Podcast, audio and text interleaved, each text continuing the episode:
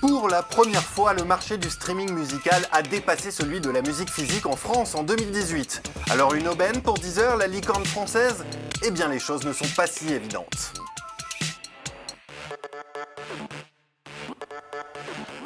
Julien Pillot, bonjour. Bonjour Thibault. Vous êtes enseignant-chercheur en économie et stratégie, ça, ça n'a pas changé. En revanche, ce qui a changé, c'est que vous êtes désormais à l'INSEC School of Business and Economics. Effectivement. Alors, première question, le streaming qui dépasse le physique, euh, comment est-ce que ça s'inscrit dans la tendance de long terme?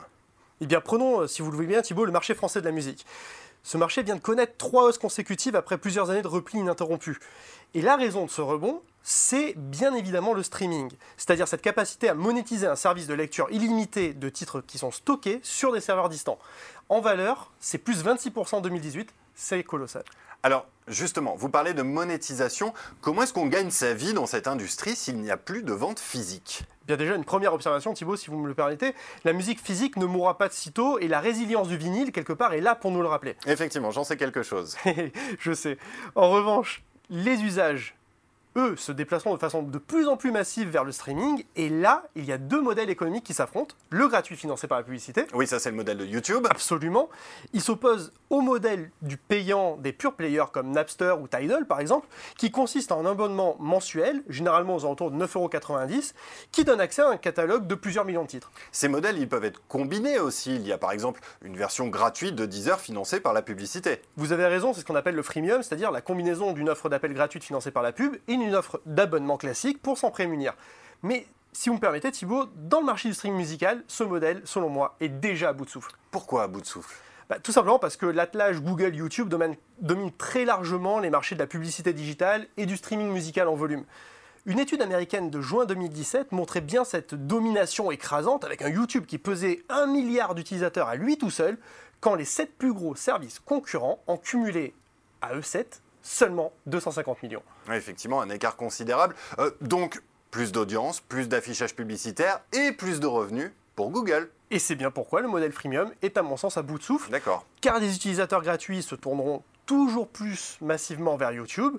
Et les plus players comme Deezer ou Spotify doivent donc parvenir à convertir des utilisateurs gratuits en abonnés et ce le plus rapidement possible, car pour ces acteurs-là, c'est réellement là que la valeur se trouve. Si on raisonne de manière logique, en fait, c'est Google qui devrait rétribuer le mieux les artistes. C'est un petit peu plus compliqué que ça. Oui, je m'en doute. Oui, bah déjà, il faut comprendre que seuls les artistes indépendants négocient directement avec les plateformes de diffusion et dans des conditions de rapport de force qui leur sont très défavorables. Les autres sont rémunérés sur la base des accords négociés par leur maison de disques avec ces plateformes. Donc avant tout, c'est une question de notoriété et de rapport de force. Comme toujours dans les rapports client-fournisseur dans l'industrie. Effectivement. Il n'en demeure pas moins que certaines plateformes sont en moyenne plus généreuses que d'autres.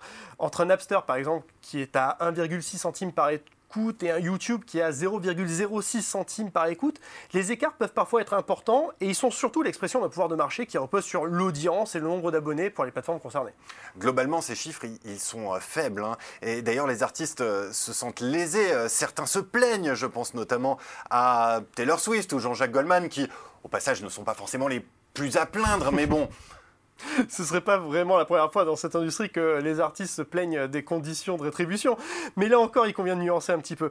Euh, Régis Navas, par exemple, le soulignait d'ailleurs récemment sur The Conversation France, euh, dans un article que vous avez dû lire, Thibault. Oui, effectivement. Il montrait que certains artistes comme Taylor Swift, justement, puisque vous la citiez, se considéraient exploités par les plateformes, quand d'autres comme Ed Sheeran se réjouissent plutôt que leur musique soit plus largement diffusée. Mais euh, pour Ed Sheeran, il considère avant tout que c'est un moyen de remplir les salles de concert. Et vous avez parfaitement raison. Ce qu'il faut bien comprendre, c'est qu'avec le streaming musical, c'est une révolution de modèle entière qui s'opère.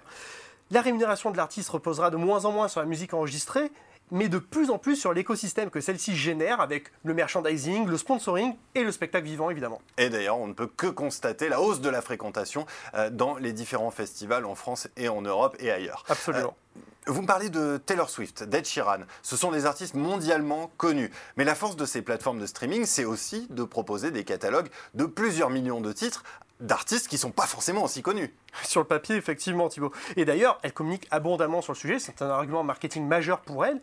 Et d'ailleurs, on peut saluer leur volonté réelle d'être les plus généralistes possibles pour contenter tous les goûts.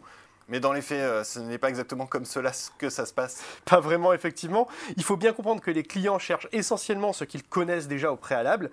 Le pouvoir prescripteur des maisons de disques dans un tel contexte et des relais médias traditionnels reste dès lors ultra puissant. Ce biais de confirmation, puisque c'est ainsi qu'on l'appelle, est renforcé par les algorithmes qui proposent mécaniquement eh bien, les titres qui sont déjà les plus écoutés par ailleurs. Ah oui, c'est le serpent qui se mord la queue. Alors, dernière question. On nous présente souvent ce grand duel entre Deezer et Spotify. Qui va l'emporter? Joker ou aucun des deux? Aucun des deux Pourquoi? Non, déjà, il faut se dire que les jeux ne sont pas faits parce que seuls 7% des consommateurs français, par exemple, ont souscrit un abonnement euh, à une offre de streaming musical. Il reste, en France comme ailleurs d'ailleurs, un très long travail de conquête sur le marché à, mener. Euh, d'ailleurs, Spotify, toujours pour euh, rester dans ce duel, semble avoir pris de l'avance au niveau mondial.